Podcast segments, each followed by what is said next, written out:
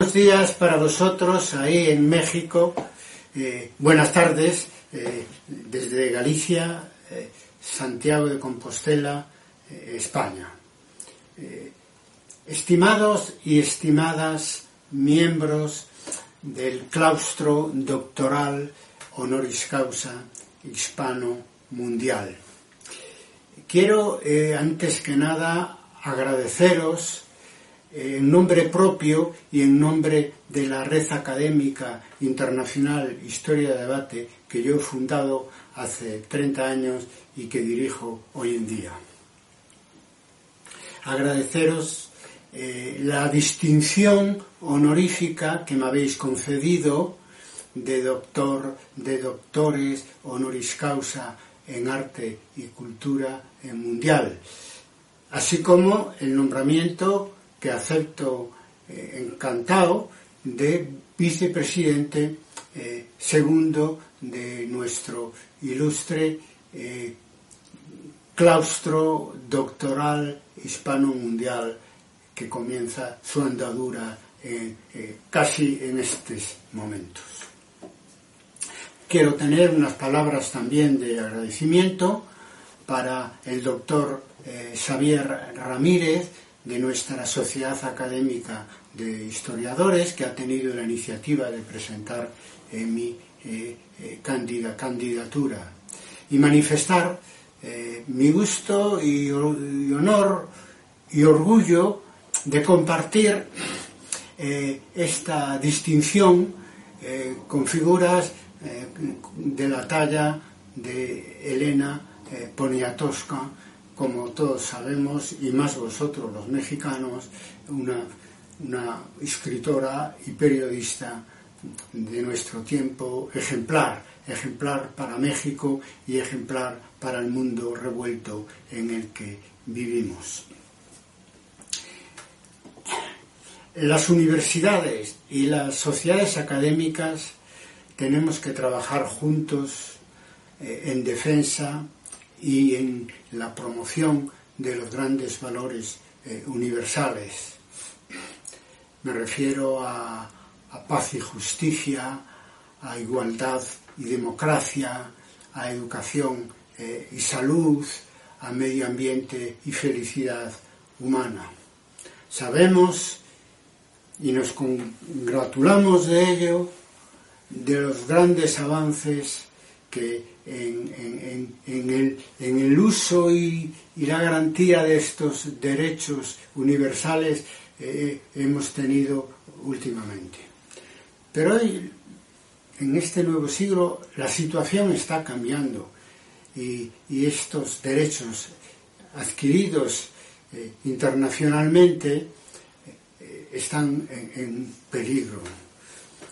Haciendo un ejercicio de historia inmediata, como llamamos al estudio del presente con enfoque histórico en nuestra eh, red de historia debate, pues podemos decir que graves eh, amenazas se ciernen en este siglo XXI sobre nuestro planeta. Cambio climático, catástrofes naturales, pandemias, crisis económicas y alimentarias y últimamente guerra nuclear y estados autoritarios que pretenden imponerse al resto del mundo.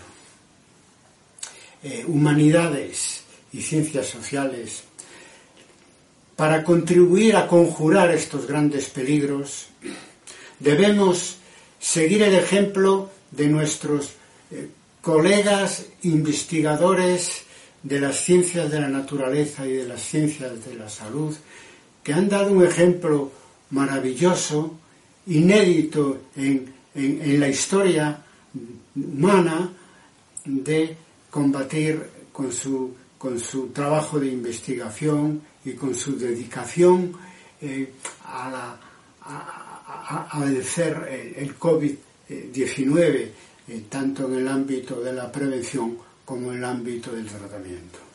han salvado millones de vidas. Es un ejemplo para el resto de las ciencias y de las disciplinas que se cultivan en la universidad y en nuestros centros de investigación. Para cumplir esa tarea es necesario evitar eh, la endogamia, evitar el aislamiento académico, que nada o poco nos, nos favorece y que en nada o en poco favorece a la sociedad que financia nuestras investigaciones y la enseñanza superior. Unámonos en las grandes avenidas por donde marcha esa humanidad de Oriente hoy en día. Ayudemos a convencer a los políticos desde las ciencias del pasado, del presente y del futuro para que se convierta la Organización de las Naciones Unidas en lo que debe ser un gobierno mundial democrático, con atribuciones no solamente consultivas, sino ejecutivas.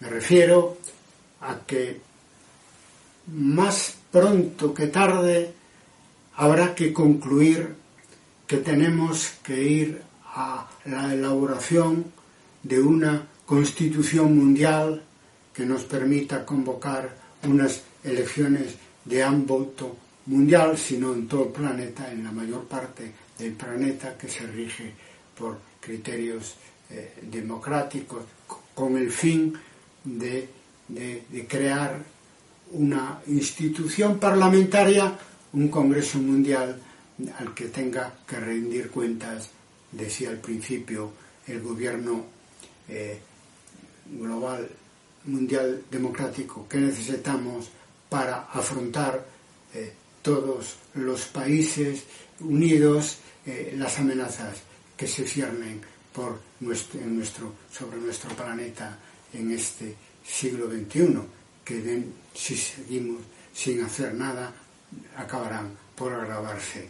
Estamos ya en la segunda década. No sabemos cómo va a ser en este sentido catastrófico la tercera década de este siglo. Eh,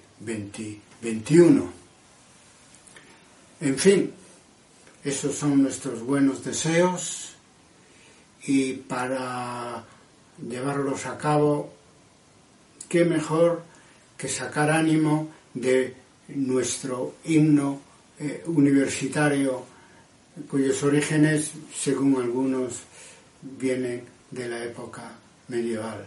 Me gusta especialmente una estrofa que dice, viva nuestra sociedad, vivan los que estudian, que crezca la única verdad, que florezcan la felicidad y la prosperidad.